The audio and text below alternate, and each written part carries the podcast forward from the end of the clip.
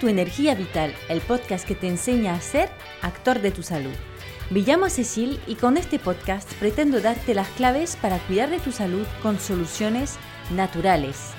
En cada capítulo te ayudaré a acercarte a un equilibrio y una armonía con tu cuerpo, gracias a la fuerza que llevas en ti. tengo que pedirte disculpas si estás escuchando a un ruido de fondo eh, que, es, que es mi ventilador concretamente porque es que si no me lo pongo no puedo grabar. No tengo aire acondicionado y no soy capaz, me estoy muriendo por el calor. Así que nada, discúlpame si hay un poquito de ruido en fondo, espero que mi voz lo está cubriendo y que no es muy molesto.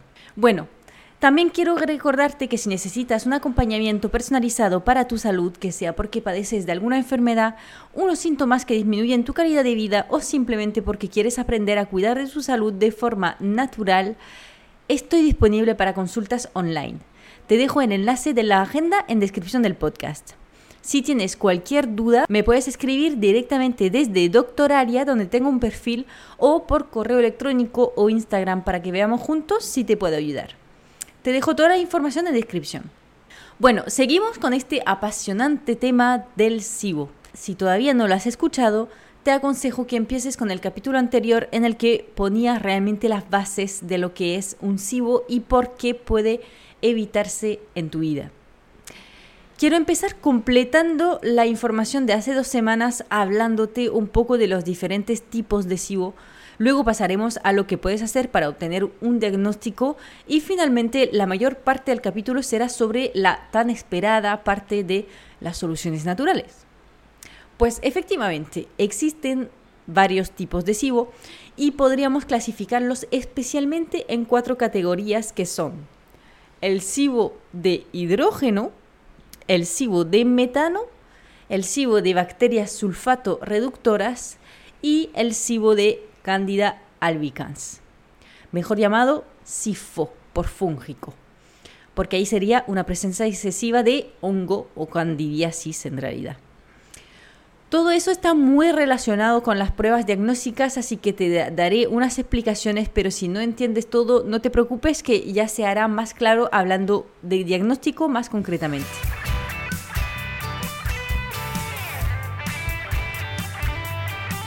Bueno, una cosa que me, me imagino que te ha quedado claro si has escuchado el capítulo anterior, es que una característica muy importante del SIBO es la producción excesiva de gases y estos gases pueden ser más bien hidrógeno, metano o sulfuro de hidrógeno. Eso depende del tipo de bacteria que está proliferando y también impacta el tipo de sintomatología que vamos a encontrar. Entonces, con un cibo de hidrógeno observaremos hinchazón y algo de diarrea. Con un cibo de metano suelen ser eh, otro tipo de microorganismos que se llaman las arqueas, unos microorganismos unicelulares que no son considerados como bacterias y estos microorganismos consumen el hidrógeno a partir del cual fabrican el metano, por lo que no se detecta tanto el hidrógeno sino mucho metano, produciendo más bien estreñimiento. Este tipo de SIBO también se puede llamar IMO, IMO por Intestinal Metanogen Overgrowth. El SIBO de bacterias sulfato reductoras presenta bacterias que consumen el azufre y también el hidrógeno a partir de las cuales produce sulfuro de hidrógeno. En este caso, el paciente presenta dolores, diarreas, gases olorosos, aliento de azufre y finalmente el SIFO suele producirse por presencia excesiva de Candida albicans, eh, pero en este caso no es tan presente la producción de gases.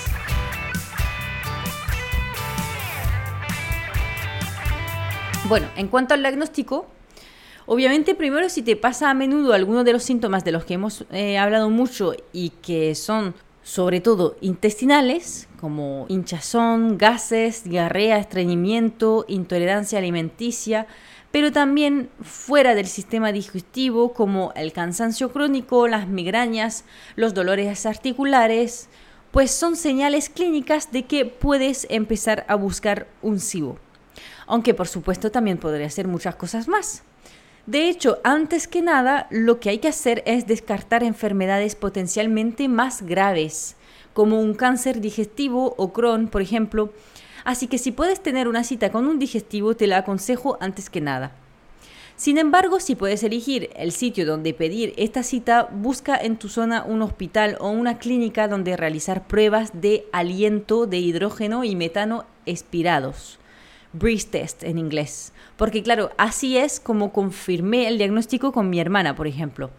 La mandé a hacer esta prueba y los gases bacterianos le salieron disparados. Lo que era claramente una primera victoria porque como muchas enfermedades crónicas que tratamos en naturopatía, el diagnóstico suele ser largo y complicado hasta dar con la tecla. Y a partir de ahí ya pudimos decidir el protocolo a seguir. Pues eso, que si te quieres ahorrar un viaje y meses de espera, quizás puedas juntar el control general para descartar cosas más graves con la prueba del aliento. Así que, bueno, a ver si es posible. ¿Y esta prueba en qué consiste? Pues primero se sopla en un aparato en ayuna para dar un número mm, base, saber de dónde empezamos. Y luego se ingiere un azúcar, bien sea la lactosa o la glucosa, la mayoría de las veces, que son azúcares rápido. Estos azúcares, eh, al llegar al intestino delgado, si se encuentran con muchas bacterias, estas bacterias lo van a consumir, lo que va a crear una fermentación y por consecuencia una producción de gases. Estos gases pasarán a la sangre por la pared intestinal y serán expulsados así por los pulmones. A partir de aquí se va a tomar una medida de los gases expirados cada 15-20 minutos y hasta las 2 horas desde la ingesta del azúcar porque pasando esas 2 horas el azúcar ya pasa al colon y donde sí o sí va a fermentar, así que ya no será lo que produce el intestino delgado, delgado lo que se detectará. Esa prueba es la más utilizada para el diagnóstico del SIBO, aunque hay que decir que tampoco es fiable al 100%, pero bueno, muchas veces eh, acerta bastante y permite avanzar con el proceso. Otra prueba que se puede realizar es una prueba de heces eh, para hacer un análisis de microbiota y detectar la presencia de ciertos microorganismos. Y finalmente también existen analíticas en sangre. Pero lo dicho, de todas formas tendrás que pasar por un profesional que te oriente sobre eh, dónde hacer estas pruebas y la más común y menos invasiva es la prueba respiratoria. Bueno, ya por fin pasaremos a la parte de las soluciones.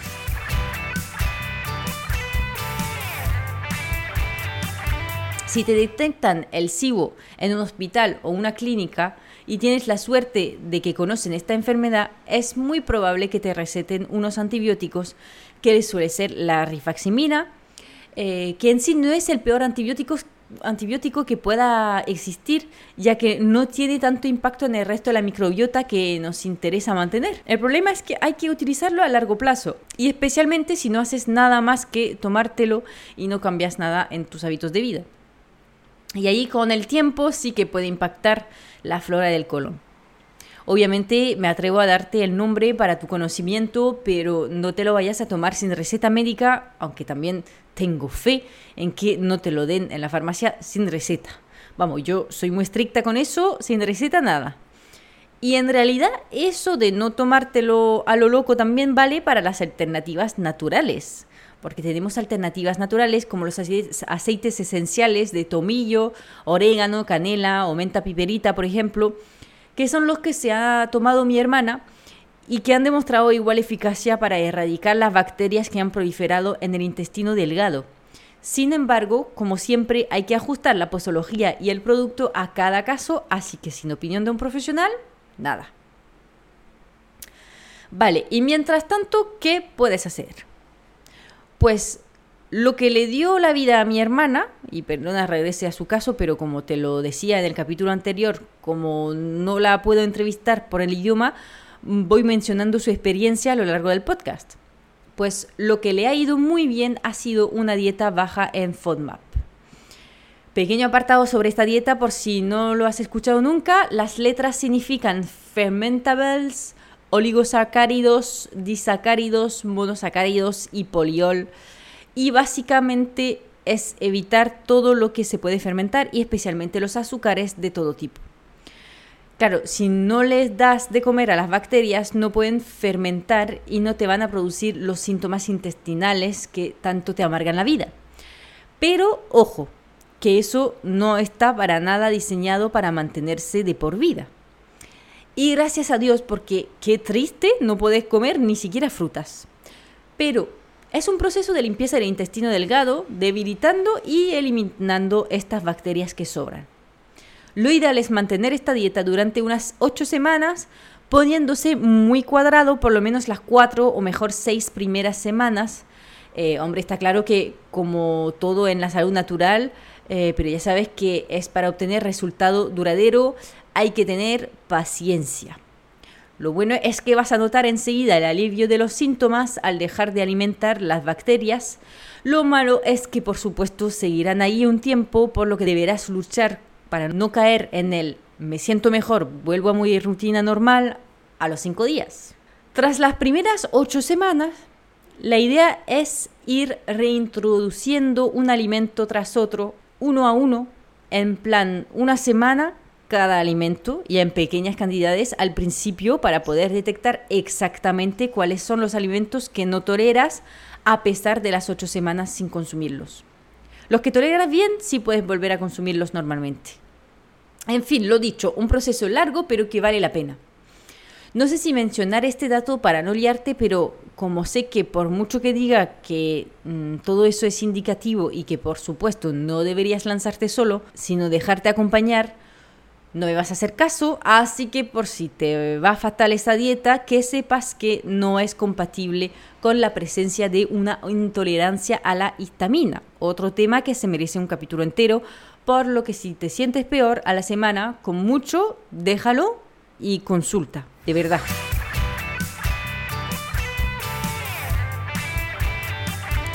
Bueno, esos eran los dos puntos más importantes del tratamiento, pero claro, luego hay detalles que no son tanto de ella, detalles de hecho que son muy importantes, pero de los que hay que preocuparse aparte. Primero, no te vas a salvar de la masticación consciente y larga por cualquier problema digestivo. Tengo que mencionarlo. Ciertas personas solucionan sus trastornos digestivos solamente con masticar correctamente, para que veas el impacto.